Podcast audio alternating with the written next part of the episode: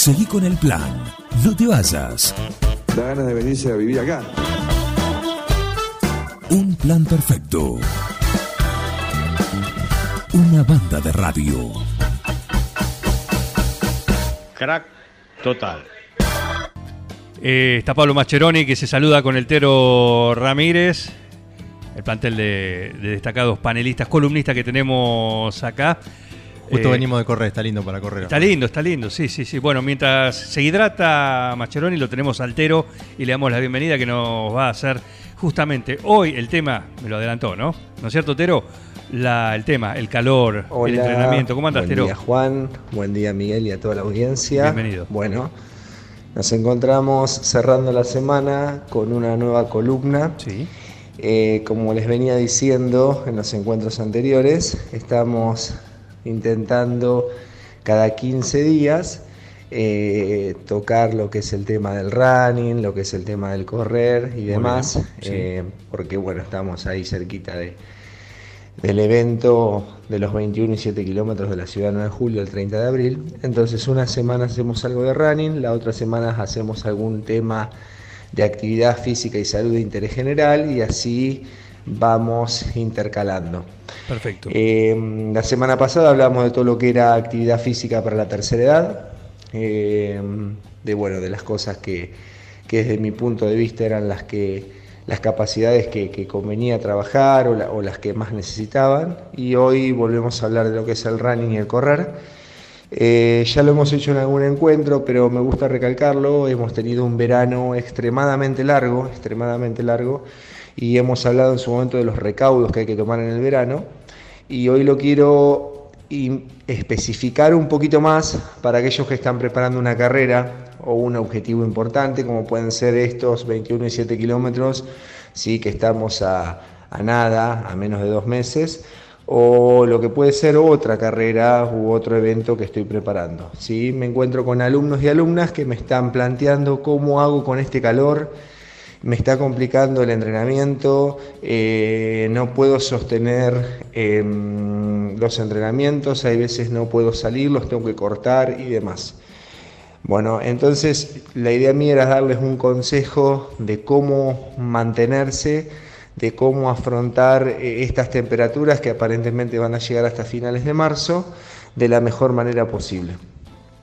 Entonces, eh, para mí lo que es fundamental para intentar mantenerse y perder el menos rendimiento posible es, si puedo, si puedo, en todos los entrenamientos elegir horarios acordes, horarios en donde la temperatura eh, nos ayude, donde la presencia del sol sea mínima o directamente no esté, eh, que es el factor más importante y más complicado a la hora de entrenar, la presencia del sol, del sol fuerte, tratar de, de evitar eso.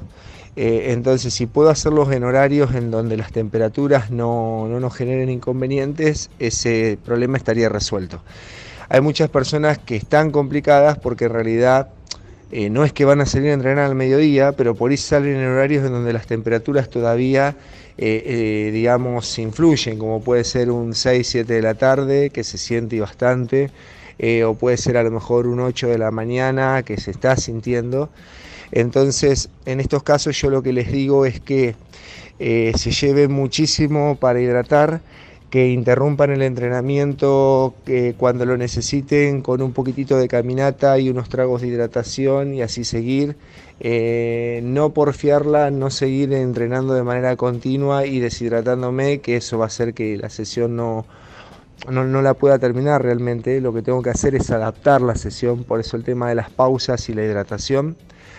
Otra, digamos, otro consejo que les puedo dar, que les puede ayudar en la semana a, intentar llevar ese trote y no tener problema, es si voy a un gimnasio, realizarlo en una cinta. Por el trote corto de la semana, si tengo un 5 o 6 kilómetros y, el gimnasio a lo mejor eh, está climatizado, tiene una temperatura acorde, lo podría hacer en una cinta. Eh, y sobre todo los entrenamientos de la semana intentar mantenerlos, intentar no exigirse demasiado. Y el fin de semana que por ahí tengo más tiempo y que va el entrenamiento de calidad, que es el fondo, ahí sí, ahí sí elegir el horario, hacer un esfuerzo, levantarse bien temprano y salir a hacer ese entrenamiento de calidad que es el más importante de la semana, vuelvo a repetir, en un horario acorde. Si yo intento que ese entrenamiento no se pierda y que salga de calidad los de la semana, los puedo ir regulando con estas pausas o eligiendo si puedo horarios ideales eh, o usando el gimnasio o trabajando un poquito más todo lo que es el entrenamiento complementario, que no viene mal, eh, por ahí hacer un poquito más de trabajo de fuerza y sacarle un poquito de volumen al trote. Bueno, son todas herramientas que me van a permitir poder afrontar estas temperaturas eh, y, poder mantener ese objetivo que es correr esa carrera o esa distancia. Ahora hay que ser realistas. Eh, probablemente no llegue en las condiciones que uno desea para afrontar esa carrera. Hablo de aquellos que tienen como un objetivo un determinado tiempo, un determinado rendimiento, una determinada marca.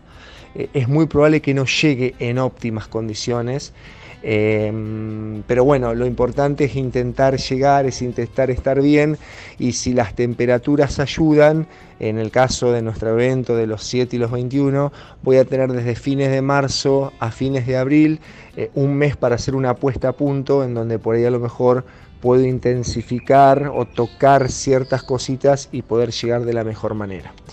Eh, bueno, esto era un poco lo que les quería hablar hoy.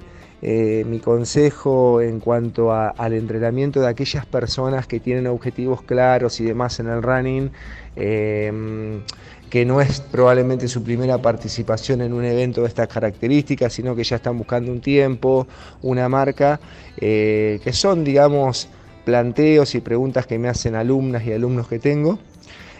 bueno, era un poco aclarar esto priorizar el entrenamiento de calidad el fin de semana, que es el entrenamiento largo, usando horarios acordes bien temprano, sobre todo a la mañana bien temprano. En la semana, si tengo la misma posibilidad de ir temprano, bárbaro, porque voy a poder mantener mi entrenamiento, pero si no tengo esa posibilidad, no olvidarse de la hidratación, no olvidarse de hacer pausas, no olvidarse de flexibilizar el entrenamiento eh, por ahí intercambiar, como les decía, usar un poquito más el gimnasio eh, si las temperaturas adentro son, son ideales porque está climatizado, reemplazar un poquito eso con el entrenamiento de fuerza, un poco el entrenamiento de trote. Y bueno, ir jugando con estas variables para, por sobre todas las cosas, si bien uno tiene como objetivo mejorar una marca, el objetivo fundamental en realidad es poder entrenar, hacerlo de manera saludable, hacerlo en condiciones seguras eh, y bueno, eso era un poco de los que les quería hablar. Eh, ante cualquier duda, como siempre les digo, nos contactan por redes sociales como Centro José Ramírez en nuestro canal de YouTube, en nuestro Instagram, como José Ramírez en Facebook o mandándonos un WhatsApp. Eh, estamos para responder cualquier consulta, cualquier inquietud.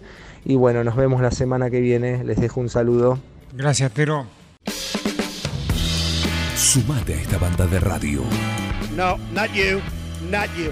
Dejen de reventar las, las guindas, dejen de joder. Che, pero esto se va a la mierda. Yo creo que deberían abrazarse y hermanarse, muchachos. Un plan perfecto. Yo estoy emocionado. Súmate a esta banda de radio. Súmate a un plan perfecto.